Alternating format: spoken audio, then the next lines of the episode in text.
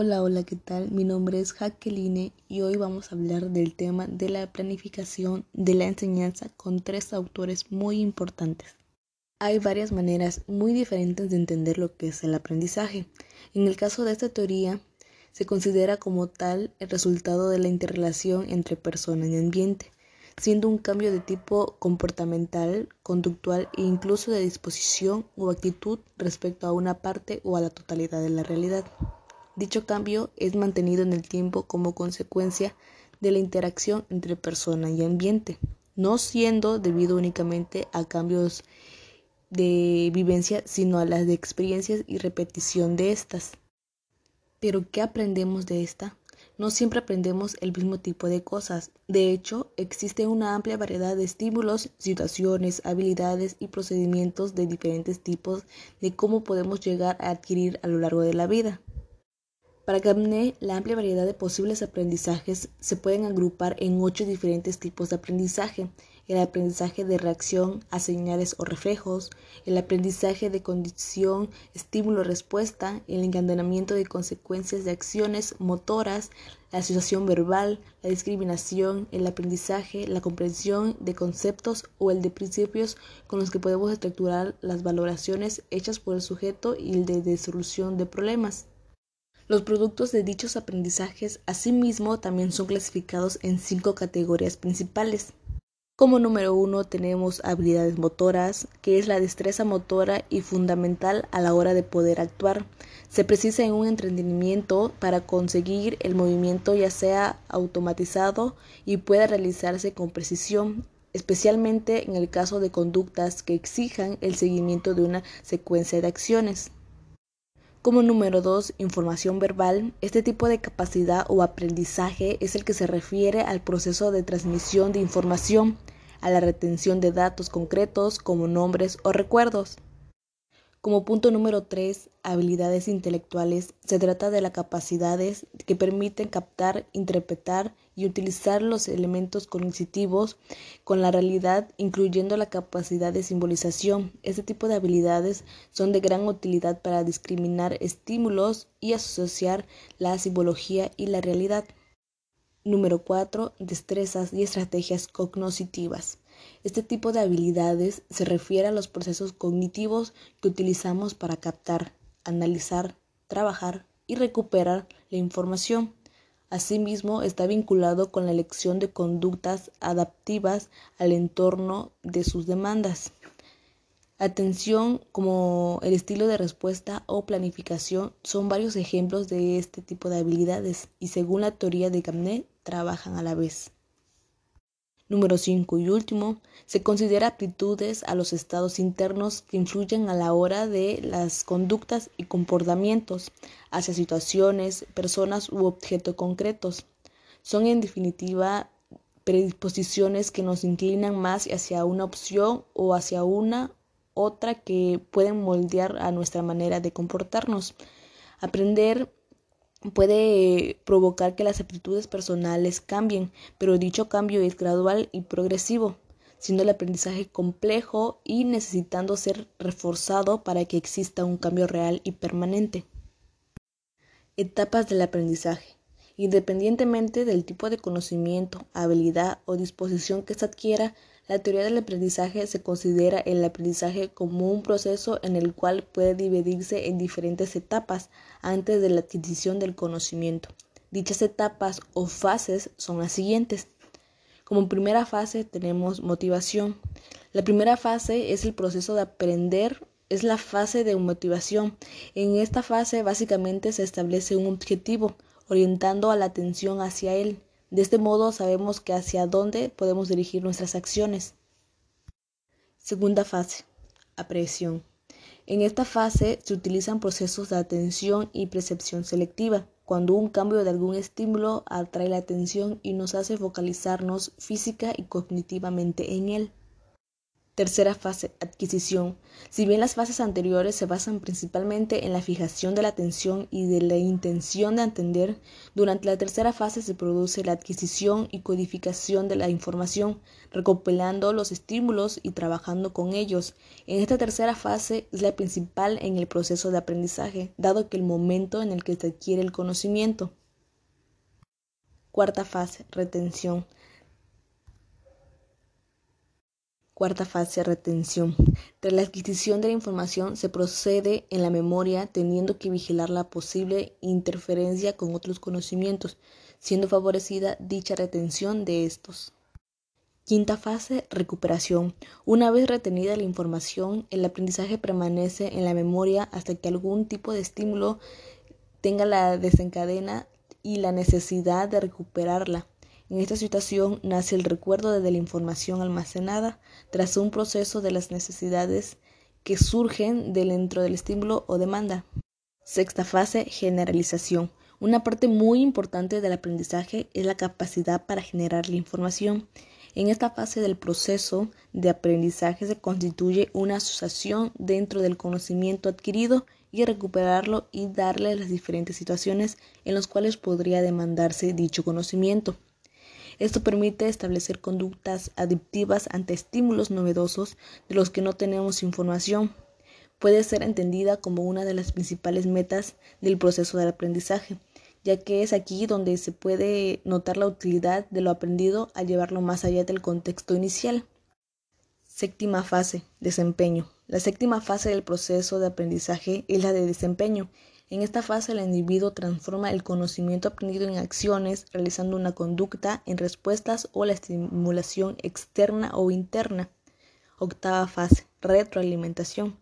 La comparación entre los resultados de la actuación derivada en el uso del aprendizaje y las expectativas son de que tuvieran respecto a dichos resultados son la última fase del proceso. Si los resultados son esperables o mejores, se fortalecerá el aprendizaje, mientras que en el caso contrario, se intentará modificar y se descartará esa situación. Como autor número 2 tenemos a Roger Kaufman. La capacitación es un componente esencial del éxito de cualquier organización o negocio. Es preciso realizar unas evaluaciones para determinar cuáles son los programas de información más efectivos y para la mejor manera de ponerlos en práctica.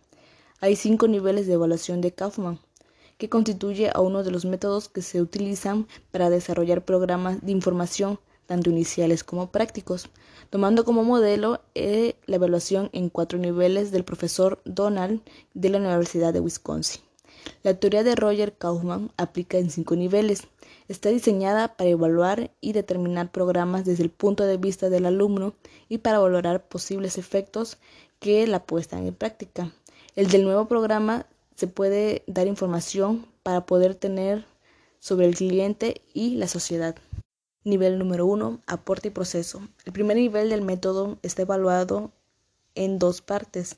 El nivel 1A, la valoración de capacidad, ha sido diseñado para determinar la capacidad y la disponibilidad de los recursos físicos, económicos y humanos. Se trata de un nivel de entrada. El nivel 1B, la reacción evalúa la eficiencia y la aceptabilidad de los medios, métodos y procesos del programa de la formación propuesta. A los sujetos que prueban, que se les pregunta qué piensan acerca de la institución. Nivel 2 y 3, microniveles. Los niveles 2 y 3 se clasifican como microniveles, diseñados para evaluar a individuos y pequeños grupos. El nivel 2, que es la adquisición, se evalúa la competencia y el dominio del individuo o grupo sometido a la prueba en el ámbito del aula. El nivel 3, la aplicación, se evalúa el éxito de la utilización del programa de capacidad por el grupo o individuo. Los sujetos son sometidos a la prueba, son controlados para determinar qué medida aplican los conocimientos adquiridos dentro de la organización y lo bien que lo hacen. Nivel 4, micronivel. El rendimiento de la organización es el nivel 4 del método de evaluación. Está diseñado para evaluar los resultados de las contribuciones y beneficios de la organización. Es un conjunto como resultado del programa de formación propuesto. El éxito se mide en términos de desempeño general de las organizaciones y del rendimiento de inversiones. Nivel 5. Mega nivel. El nivel final de método de evaluación, los resultados sociables, son evaluadas conjuntamente las contribuciones que se producen hacia y desde el cliente y la sociedad. La capacidad de respuestas, las posibles consecuencias y los beneficios son medidos para determinar el éxito y la respuesta en marcha del programa de capacitación propuesto. Autor número 3, Skinner, afirma que cuando los alumnos están dominados por una atmósfera de depresión, lo que quieren es salir de eso y no apropiadamente aprender o mejorarse. Se sabe que para que tengan el efecto de aprendizaje, los estímulos son reforzados, deben seguir a las respuestas inmediatas. Como el maestro tiene demasiados alumnos y no cuenta con el tiempo para preocuparse de las respuestas de ellos, uno de ellos tiene que reforzar la conducta deseada aprovechando grupos de respuesta. Skinner consideraba que la finalidad de la psicología es predecir y controlar la conducta de los organismos individuales. En el conocimiento operante se considera a los profesores como moldeadores de la conducta de los alumnos. Aplicaciones y ejemplos de la teoría. Como número uno tenemos aprendizaje por reforzamiento.